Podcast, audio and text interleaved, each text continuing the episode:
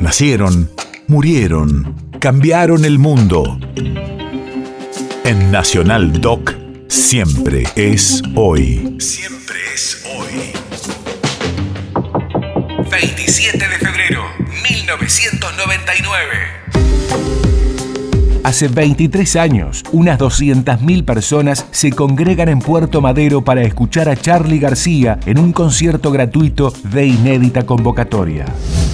Radio de la Memoria. El músico se presenta en el marco del ciclo Buenos Aires Vivo 3 y canta un tema con las madres de Plaza de Mayo.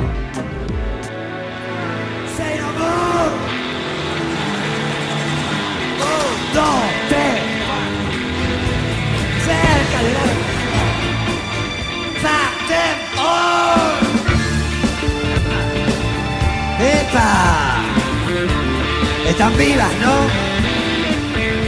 Pero humor funciona, ¿eh, locos? Más bien que funciona. ¡Wow! Esto se llama control. Más fuerte. Tres, cuatro. Más fuerte. Y ahora un aplauso para un chico, un chico de mi edad, Tito Mestre. Tiene una bienvenida a las madres de Plaza de Mayo, mis amigas, que nadie me quiere, ¿vieron?